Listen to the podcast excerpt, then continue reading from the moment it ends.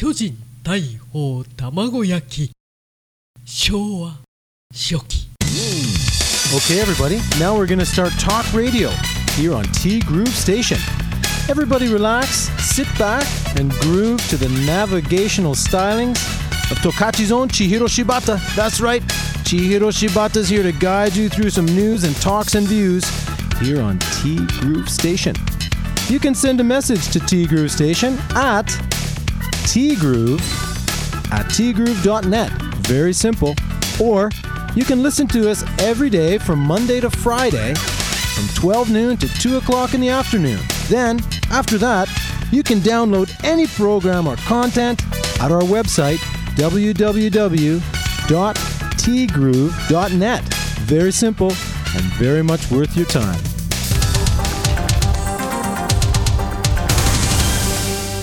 10月12日月曜日です。皆さんこんにちは。柴田千尋です。おかげさまで鼻炎もですね絶不調を脱しましてやや不調に戻りました。微妙。最近ティーグルもね月金っていうのが結構厳しくなってきましてまあいろいろ考えてはいるんですけどまあこのねコロナの影響もないわけでもなくていろいろと検討中でございます。まあ来年どうなるかわかんないしね。世の中がねおそらく変わってないと思うんだけどあんまり。そっか6年前の今日は体育の日だったんですね。でアーカイブスはお休み。本日は本気でお楽しみください。ちなみにスポーツの日は令和になってからだからさと。6年前は体育の日で間違いないですよ。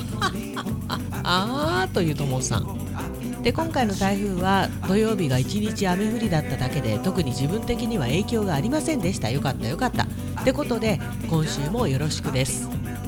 ともさん珍しくあっさりしたメッセージ。ごめんね金曜日のメッセージ。力作だったのにご紹介できなくって。でもよかったですね。土曜日だけでちなみに今日はですねこちら十勝帯広結構な勢いで降っております。おまけに気温が低い。あさって大湯場にトンネルまで行くのに何着てくか決めとこう。防寒防寒。防寒じゃないよ。でこのアーカイブス来週の火曜日にアップするアーカイブスを作ってたらさというともさん。なんと6年前もこの週末に台風が来てるんですね。しかも関東は直撃を受けたみたい。類似しているにも程がある。アーカイブスを担当してよく感じるのが6年周期って絶対ある。ってこと。いや確かにね。私もねそれを感じますあるんだね、まあ、今回はねひどいことにならなかったけれども。まあ備えあれば憂いなし。でアンケート。お弁当のおかずに入ってて嬉しいものは A 卵焼き VS 鶏の唐揚げ。ちなみにともさんは無類の鳥好きで迷うことなく鶏の唐揚げ。で圧勝だと思いきやなんと 55%vs45% で卵焼きの勝ち。昭和でも我々より上の世代の巨人大砲卵焼きって今でも生きてるのか？いやあのね卵焼きはね特別ですよね。あのこれ鶏の唐揚げがどうのってことじゃなくて味もそうだし色もそうだしちなみに卵焼きってその過程によってね本当に味もあと入ってるものとかも違うと思うんですけど何も入れないご家庭も多いと思うしうちの卵焼きはね甘かったんですよ。甘じょっぱい。ですから色はちょっと茶色っぽいんですけど食べてうまけりゃそれでよしと。あーまた食べたいなお母さんの卵焼き。自分が作るのとは違うんだよねこればっかりはね。で鼻炎の心配ありがとうございました。ともさんは花粉症なんですもんね。花粉症からの鼻炎。でもやっぱりこれ風もあるんでしょうね。時期的なこともあるし季節の変わり目急に寒くなってきてるしね。さんありがとうございました。私は卵焼きでございますと。そしてももさんから金曜日のメッセージね。おはようございます。おはようございます。カステラ1番電話は2番。懐かしい。これも昭和だな。相変わらずに文明堂のカステラは美味しい。考えてみたら私文明堂のカステラって食べたことないかも。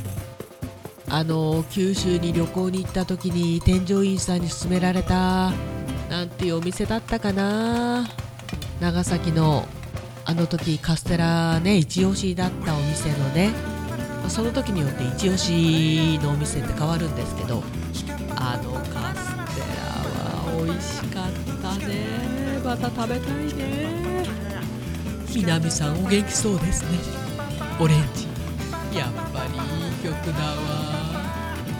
山ちゃんのところでお会いしたのは2年前でしたっけ？南さんの YouTube 後でゆっくりと聞かせていただきます。皆様お気に入り登録どうぞよろしくお願いいたします。あと鼻炎はねももさんも鼻炎ちゃんなんですよね。どちらかというと。ご心配ありがとうございました。いやでも本当に今あの外ではマスクを必ずしてるわけじゃないですか。なんかマスクの内側濡れてるけど助かるよね。鼻水垂らしてます。しばっちトンネル工事いや防災訓練の MC のお仕事が目前ですよね。この週末はゆっくり休んで体調を戻してくださいね。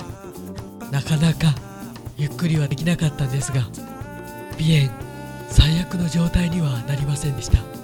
若干熱っぽかったんですけどそれもトンネル同様抜けたみたいです。うまい。ももさんもお疲れ様でした。っていうかそっかももさんは平日よりもお店の日の方がずっと楽。そうだよね。お店の日以外の時は服を作ってるわけだからね。焦って作ることもあるだろうしおまけに家事もあるしさ。大変だ。お疲れ様でございます。ありがとうございました。今週もどうぞよろしく。お願いいたします。ティーグループステーション。この番組は西二条南9丁目二条ビル地下創作料理のお店です。春菜酒房海彦山彦そしてアンパルフェ。西二十条南4丁目大谷高校西側地元十勝中札苗産の若鶏を使っています。炭火焼山。すっかり帯広の観光名所北の屋台。その中でも中華居酒屋パオズ。パオズさん席数がですね通常に戻りました。なんですが1時間に1回の換気を行っております。どうぞご協力よろしくお願いいたします。あとねパオズさんにねもううなぎ好きにはたまらないメニューが登場しています。後ほど画像アップいたしますよ。北の屋台中華居酒屋パオズ。西二条南十丁目。ここはカクテルとカスクのお店。カクテルには生の果物を使っています。フードメニューもめちゃめちゃ充実しています。イベリコ豚のサラミプロシュート。ジャズが流れるお店バーノイズそして今お米といえば道産米。ふっくりんこ夢ピリカ七つ星。ぜひ一度このティーグルのホームページからお取り寄せください。